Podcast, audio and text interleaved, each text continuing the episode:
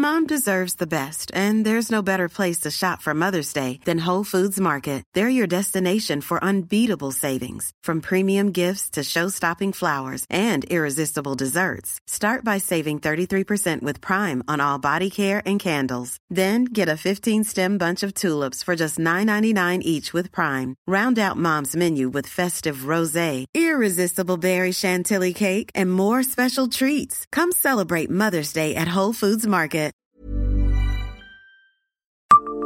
Savez-vous qui a loué la cathédrale de Metz en 1795 Bonjour, je suis Jean-Marie Russe. Voici le Savez-vous Metz Un podcast écrit avec les journalistes du Républicain Lorrain. Il y a un peu plus de deux siècles, il se passait des choses étranges à la cathédrale de Metz. Des actrices à moitié dénudées étaient embauchées pour faire le spectacle et une montagne avait été érigée dans le chœur. Puis on a mis les lieux en location. Une quinzaine de personnes ont signé le bail. Qui était-il? Qui était-elle? La scène se passe en 1794 à la cathédrale Saint-Étienne de Metz. De belles actrices du théâtre ont été embauchées pour animer un culte. Certaines ont les seins nus et gravissent une sorte de montagne érigée dans le cœur de l'édifice, pas catholique. Il faut dire que depuis le 30 décembre 1793, le culte de la raison a été établi intervient l'historien Pierre-Édouard Wagner dans son ouvrage La cathédrale Saint-Étienne de Metz, des origines à nos jours, aux éditions Serge Domini. Le même jour, la cathédrale a été profanée et vandalisée et on a fait disparaître toutes les marques du fanatisme et de l'erreur.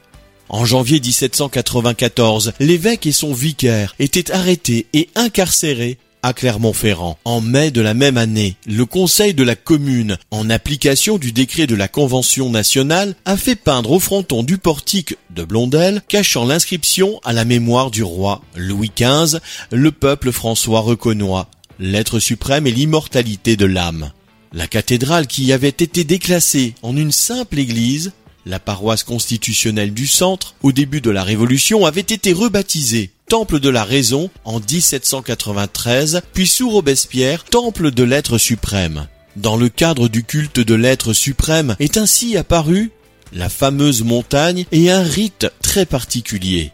À son sommet se voyait un petit temple rond dédié à la philosophie. À mi-pente sur un autel antique brûlait une flamme symbolisant la raison, tandis que la déesse au naturel, incarnée par quelque artiste du théâtre de la ville, recevait les hommages des participants. Mais en juillet 1794, Robespierre meurt guillotiné à Paris, et le culte qu'il avait instauré ne lui a pas longtemps survécu.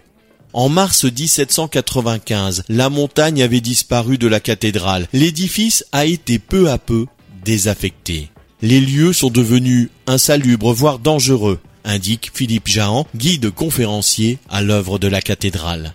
Comme personne ne s'en servait plus et qu'on recherchait un moyen de l'entretenir, 15 citoyens messins représentant une société du culte catholique ont fait une pétition publique le 2 avril 1795 pour demander que la cathédrale leur soit louée le 23 avril 1795, à 9 heures du matin, une adjudication était organisée pour la location du local de la cathédrale au plus offrant et au dernier enchérisseur pour 3, 6, 9 ans avec l'entretien à la charge, rapporte notre interlocuteur.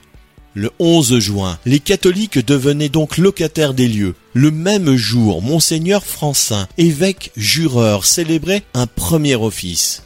Puis deux jours plus tard, il célébrait le premier baptême. C'est ainsi que le culte catholique a été progressivement rétabli après la Révolution. Une situation qui a été clarifiée avec le Concordat en 1801 où l'État devenait propriétaire de la cathédrale, elle-même affectée au culte catholique. Abonnez-vous à ce podcast sur toutes les plateformes et écoutez Le Savez-vous sur Deezer, Spotify et sur notre site internet. Laissez-nous des étoiles et des commentaires.